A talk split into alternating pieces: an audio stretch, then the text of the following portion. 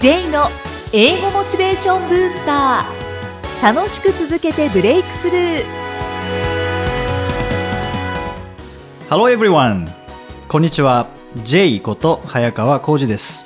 ハローアシスタントの生きみえですこの番組は英語を学ぼうとしている方 TOEIC などの英語テストを受験しようと思っている方に英語を楽しく続けていけるコツをお伝えしていく番組です J さん今回もよろしくお願いします。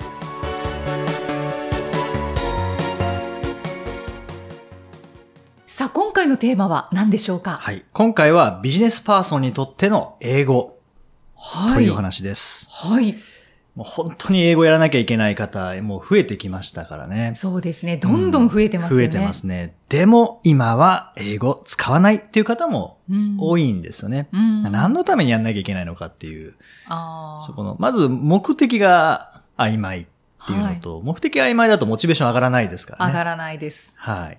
まあ、どんなにモチベーションブースター聞いていただいても、はいやっぱりでも、英語は仕事で使わないしなってなってしまうので、じゃあ何のために必要なのかなんですけど、まあはいいろいろあるとは思うんですけど、まずは、どうしても、日本の人口減ってくるので、マーケットが縮小してしまうと。はいで、国内だけで行こうとすると、やっぱり、あの、マーケット縮小しているので売れなくなってしまう。うんもうこれしょうがないですよね。そうですねなので、そうなると、外に行くしかないっていうのが一つですよね。うんそれから、外から人を日本に入れなきゃいけないっていうのがもう一つですね。どちらにしても日本語喋れない人たちに対してのサービスを提供しなきゃいけなくなるので、はいそこで英語が必要になってしまうそうですねありますよね。あー必要性がだんだん大きくなってきましたうね。んで、例えば、いや、うちの会社は、国内の会社に対してサービスを提供してるんですっていうところもあるんですけど、もしかしたらそのお客さんうんが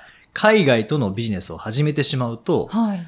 それをお手伝いしている私たちの会社も英語でやり取りしなきゃいけなくなる可能性っていうのは結構高いんですね。そうですねもう実際にもうそうなってる方も多いので、あそうなるといつ英語に切り替わるかっていうのがわからない。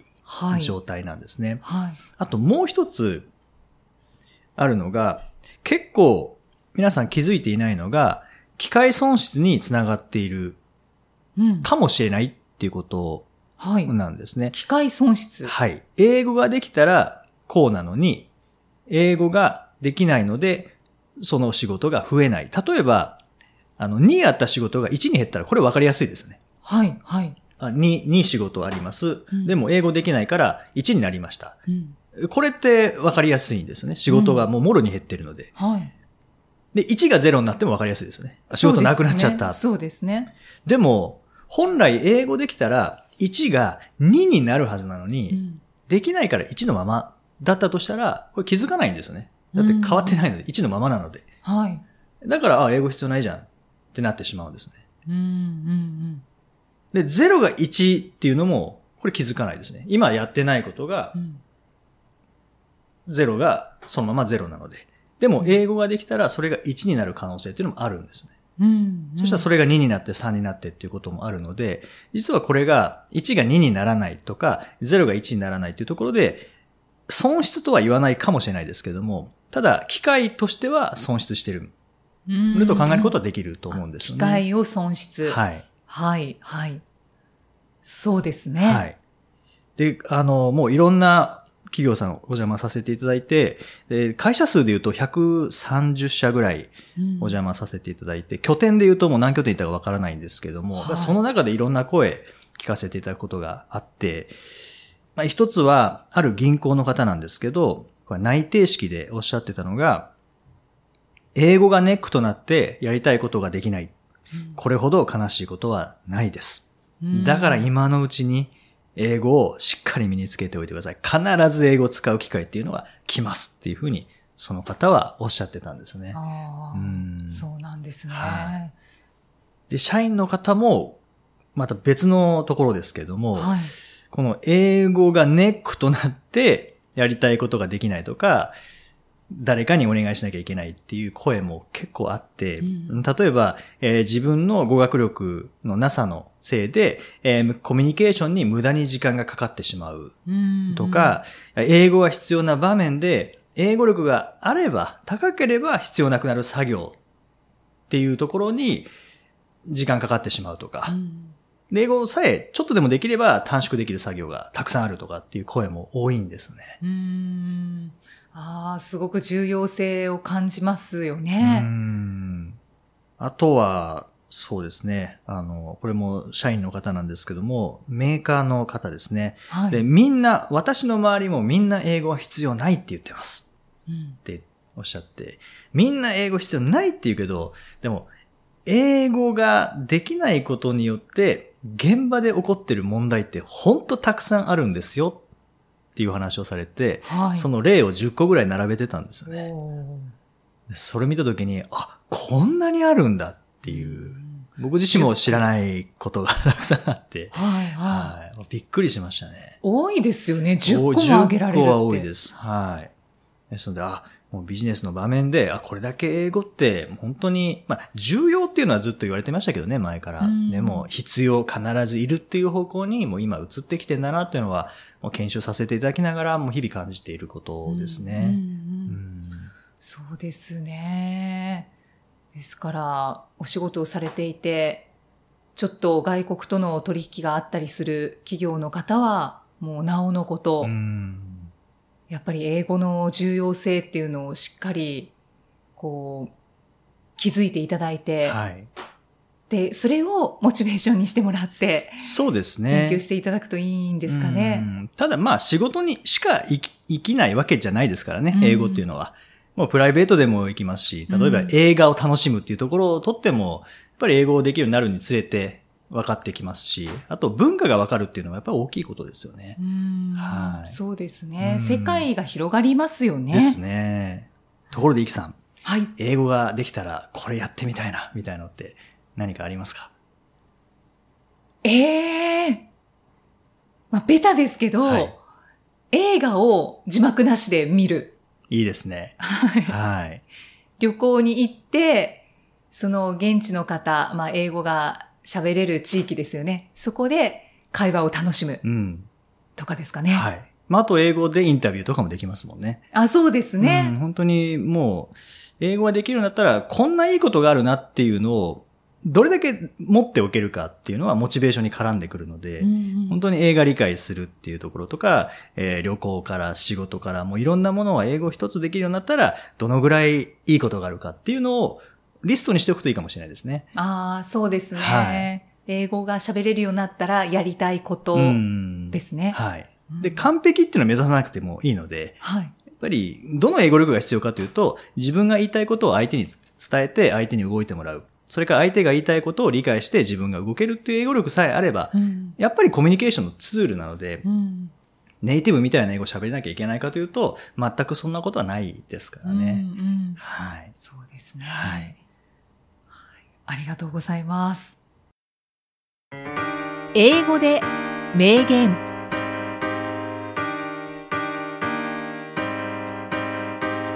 続いては毎日配信している J さんの単語メール、ボキャブラリーブースターから著名人の名言を英語でご紹介いただきます。今回の名言は何でしょうか？はい。今回は、ウィリアム・シェイクスピア。シェイクスピアですね。はい。もう絶対いいこと言いますよね。そうですね。この方多いですよね、名言。はい。では行きます。はい。Better three hours too soon than a minute too late. Better three hours too soon than a minute too late. え、すぐと遅いが出てきましたか、はい、そうですね、えー3時間早すぎる方が1分遅すぎるよりも良い。はいはい。はい、これはすごくよくわかります。はい、J さんも選ばれたということは身に染みているということでしょうか？痛いほど。痛いほどというか痛いです、これは。ああ、そうなんですか。はいですね。なんか社会人を重ねれば重ねるほど早すぎて悪いことはないんだってすごく思います。そうですよはねい。本当そうですね。遅すぎていいよっていうことってほぼないですもんね。ないです、ないです、ないです。そう。これはちょっと壁に貼っておこうかなって思いましたね。結構遅め遅めに行動してしまう方なので、はい。うん早すぎるっていう言葉は貼っておきたいですね。ですね。早すぎる行動。僕は今頭の中に編集者の顔がいくつか 浮かんでいて、はい。ちょっと今日歯切れ悪いと思うんですけど、これ選ばなきゃよかったなと思いますけど、まあでもほ本当そうですよね。はい。もう本当早すぎる方がいいんですでも人間ってやっぱり締め切りがあったらそこギリギリ終わらせるっていう行動をし取りがちうん。なので、何の法則っていうんでしょう？パーキンソンの法則。って言うんですか？だったかな？と思うんですけど、はい。人間は与えられた時間だけ目いっぱい使ってその仕事を終わらせようにするっていううんのがあるんですよね。はい。だから、じゃあこの仕事を3時間でやってって言われたら3時間かけて終わらせる。この仕事を20分でやってって言ったら同じ量でも20分で終わらせることができるんです。うんうん。確かに。そういう意味では3時間早すぎるというのは自分で設定してるってことですよね。そうですね。うんそれだけ意志の力が強いっていうことですね。はいはい。僕は人との約束は結構このタイプですね。どどっちですか？早すぎるタイプですね。ああ。もう早くその場に行って本を読んで待ってます。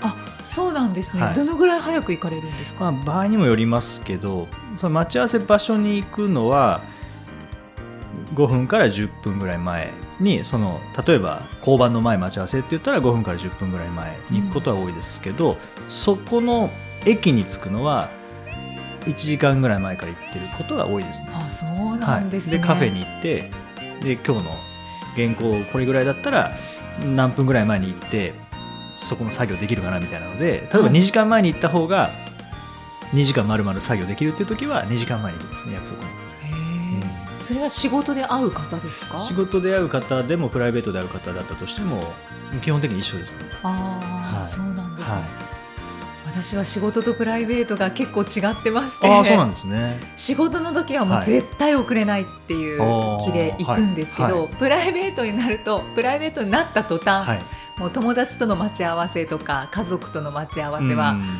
まあ遅れてもいいかなっ まああのスマホで連絡も取れますしね今はていうことになってしまうんですよね。ほ どなるほどはいそれはいけないですね。やっぱり仕事に影響してくるんだと思います。きっと。ちゃんと分けられてればいいんですけど、まあでもあえてメリハリをつけるっていうのも大事ですけどねまあそうですね。はい でも誰であろうとやっぱり遅れちゃダメですよね。まあ遅れちゃダメです、そうですよね。はいはい。反省反省。ありがとうございます。J's Topics さあ、このコーナーでは J さんにまつわるあれこれをお話しいただきます。今回のトピックスは何でしょうか？はい。今回は発想術。はい。発想の方法ですね。イキさん何か発想術って何かお持ちですか？発想術。うーん。いろんなことにアンテナを張るようにはしていまああ、いいですねす。。はい。ど、どういうアンテナなんですかそれは？それは一応喋る仕事をしているので、はい。えー人の喋り方を見てたりとか、うん自然にアンテナが張ってますね。テレビを見るときも、ラジオを聞くときも、はアンテナ張ってますね。いいですね。疲れないって思われるかもしれないですけど、疲れません。わあ、はいプロですね。いやいや、楽しいです。ああ、いいですね。それ最高ですよね。はい。僕は、あの、前にメモを持ち歩いてるっていう話はい。しましたけど、それ以外だと、あの、本屋さんですね。本屋さんに行くと、勝手にアイデア出てきますね。うんうん。歩いてるだけで。歩いているだけでは出てこないですけど、立ち読みするあ、パラパラといろんな本をはい読んでると。しかも、全然自分と関係ない本の時の方が、アイデア出てきますね。ああ、そんなものかもしれないですうね。ん例えば、絵本コーナーに行って、絵本を読んでる時とか、あとは、なんだろう。本当に絶対ここ行かないなっていうとこ行くんですよね。うんなんか音楽コーナーで、僕楽器とかできないんですけど、はい。音楽コーナーで、まあ楽器の本は見ないですけど、何かアーティストが書いた本をパラパラめくって、うんそこから何か、ひらめきを得られたりとか、うん、っていうのは結構ありますね。うん本屋行ったら僕はなかなか出てこないですね。ああ、そうなんですね。はい。本屋さんは、でもインスピレーションが高まる場所ですね。本当そうですね。あとは、公演とか聞きに行った時とか、はい。あとはコンサートですね。ライブ見に行った時とか。うんうん。僕、ライブとか普通に楽しまずに、この人はどうやってこの観客をまとめるんだろうみたいなところはやっぱり、あの、うんうんある意味アンテナのなのかもしれないですけどね。はいそこに興味があるので、うんずっと考えながら見てますね。ああ、わかります。うんそうですね。はい私も、そうですね。ライブで喋ってるアーティストの方、うんどういうふうに喋るんだろうとか、はいはどうまとめるんだろうとか、そうですね。もう興味ですよね。興味です、本当に。だから、疲れないですね。うん、疲れないですね。はい。なんなら自分がそっちに行きたいみたいなところありますよね。ああ、そうですね。まあ、アーティストになりたいとは思ったことはないですけど、おそういう素敵な喋り方はい。とかは学ばせてもらいたいなって思いますね。もう本当なんか全部に学びがありますよね。そうですね。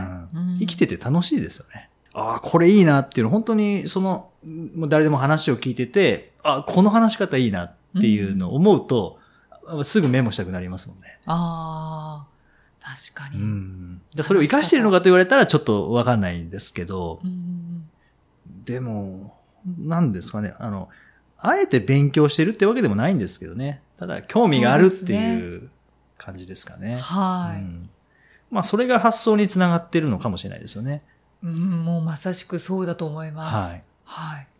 本当に喋り方って人それぞれ違いますからね。はい。うん面白いですうん。よね。ですね。はい。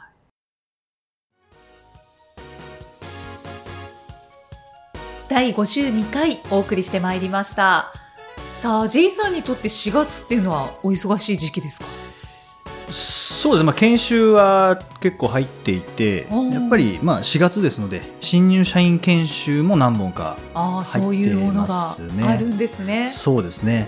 やっぱり、あの、初々しいですね。そうですよね。はい本当大学生っていう雰囲気の新入社員の方多いですからね。はい、はい。ねこっからこうだんだん威厳がついていくんだろうなっていうのを楽しみにしながらはい。研修してますけども。あーそういう方たちと話ができるっていうのも楽しいですね。そうですね。で、もうそういう新入社員の方を見ると、自分が就職活動していた時っていうのはやっぱり思い出すんうんですよねはい。で、説明会での印象的な話っていうのがあって、はい。あの、どこの会社か忘れちゃいましたけど、そこの会社の方が説明会で言ってたのが、大学まではできない人とかやらない人が残されるんだ。うんうん。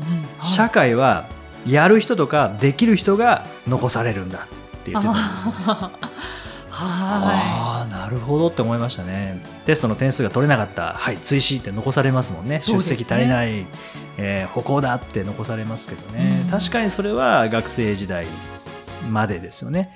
い。社会に出たらやっぱりできる人やる人っていうのが残されていく。まあそれは賞ですよね。うん。残されるっていうのは社会で残されていくっていうのは賞ですし、はい。学生時代は罰ですよね。そうですね。はい。それを聞いた時にああ社会っていうのはそれだけ違うんだっていうのを感じましたね。うんうん。へーそういうことを説明会でお話ししてくださる方がいたんですね。そうですね確かに大学までは先生が呼び出しを食らったりしますもんね。やらなかったら、はいはまあ高校中学なんか特にそうですもんね。い。うん。まさしく。はい。だから高校は僕の中ではあの鳥かごの中の鳥だなっていうふうに思っているんですけどね、まああの飛ぶ練習はできますけどもやっぱり限界がある。うん。で餌ももらえる。でも大学になると少し自由度が高まるので家の中を飛んでる感じですかね。あ鳥かごじゃあ、なくて。そうですね。ん。ちょっと広くなって。ですね。で捕まりたいところに捕まれる。けど餌はまだもらえる。うん社会は外ですよね、うん。うん、そうですね。もうどこにでも行ける。けど自分で餌捕まえなきゃいけないっていう。そういう意味では大学まで餌を与えられていたのに急に社会に出てから自分で取ってこいっていうなんかステップが急に高くなりますよね。はい、全然違いますよね。違いますよね。うんこれ研修でお話しされるといいんじゃないですか？やってみましょうかはい。なるほどって。なりますかね。うん。じゃあちょっと最初の研修でやってみて、なるほどみたいな感じになったら、全部で使います。はい。ぜひぜひ。はいさあ、この番組ではご質問、ご感想を随時お待ちしています。メッセージは J さんのアメブロ英語モチベーションブースターの中のポッドキャスト下にお問い合わせフォームがありますのでお気軽にお送りください。それでは J さん、Okay, thank you for listening. See you next week. Bye bye この番組は提供株式会社ラーニングコネクションズプロデュースキクタスナレーション生きみえでお送りしました。